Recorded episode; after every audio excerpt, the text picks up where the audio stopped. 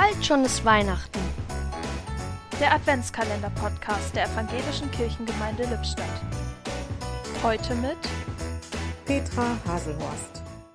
Heute geht das 14. Kläppchen auf.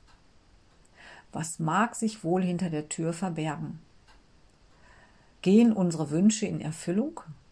Mein größter Wunsch wäre, dass für meine Mutter die Zeit der vielen Einschränkungen im Seniorenheim endlich vorbei ist. Besuchszeit unbegrenzt, Ausflüge wohin sie möchte, Besucher so viel sie kommen, ohne Abstand, Maske und Hygienevorschriften. Ich weiß, das muss alles sein.